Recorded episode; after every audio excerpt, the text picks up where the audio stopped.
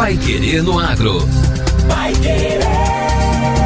O Jornal do Agronegócio.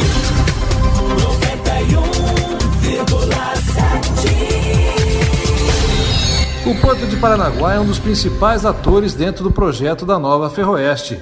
É no terminal marítimo que vai desembocar a maior parte da produção que passará pelo ramal ferroviário de 1 milhão 285 quilômetros, idealizado para ter ponto inicial em Maracaju, no Mato Grosso do Sul. O planejamento do complexo prevê investimentos de mais de 920 milhões de reais nos próximos anos. A expectativa, de acordo com os técnicos responsáveis pela elaboração dos estudos de traçado e demanda, é que a nova ligação férrea seja capaz de transportar 35 milhões de toneladas por ano.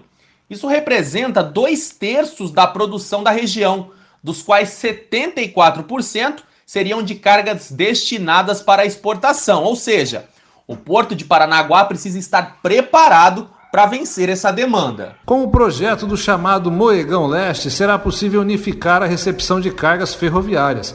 Em vez de precisar desmembrar a composição e descarregar em 10 terminais diferentes, como é feito atualmente, todo o material será deixado em um ponto fixo. De lá, por esteiras transportadoras, será encaminhado ao respectivo terminal. O investimento é de 450 milhões de reais com recursos do governo do estado.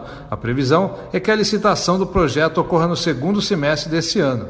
A partir daí, são 24 meses de obra. O diretor-presidente da Portos do Paraná, Luiz Fernando Garcia, destaca que esse tipo de intervenção agiliza e barateia o trabalho. Com isso a gente vai dar um dinamismo fantástico. Então é um moegão, nós batizamos aqui de moegão leste, projetado para receber 20 milhões de toneladas no ano.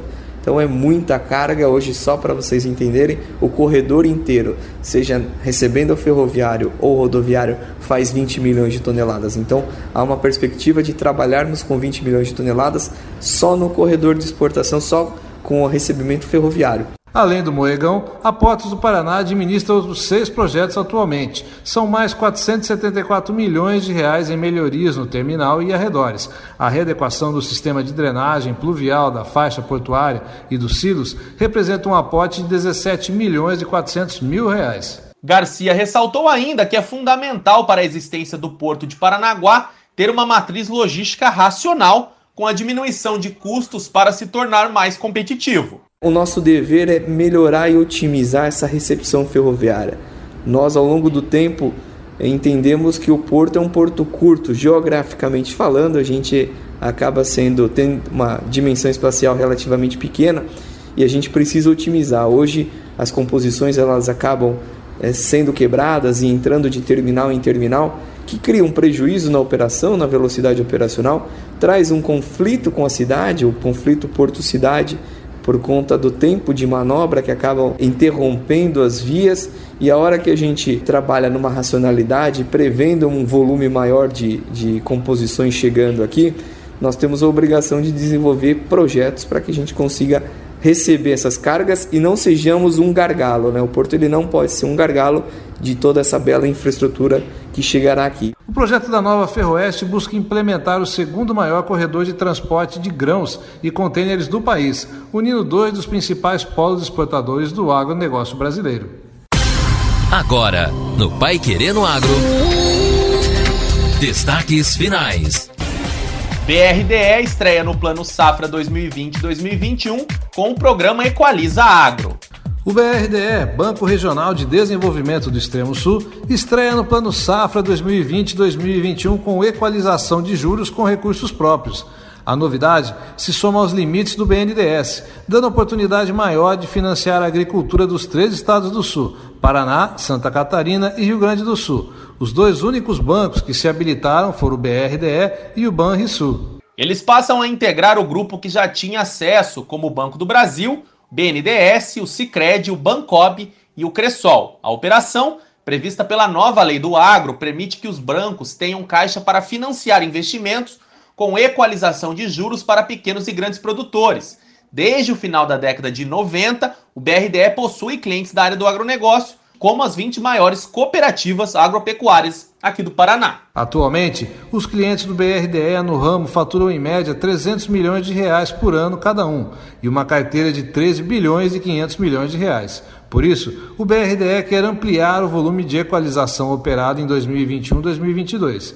De julho de 2020 até agora, o banco já emprestou 846 milhões de reais, enquanto nos 12 meses da temporada 2019-2020, o montante foi de 783 milhões de reais.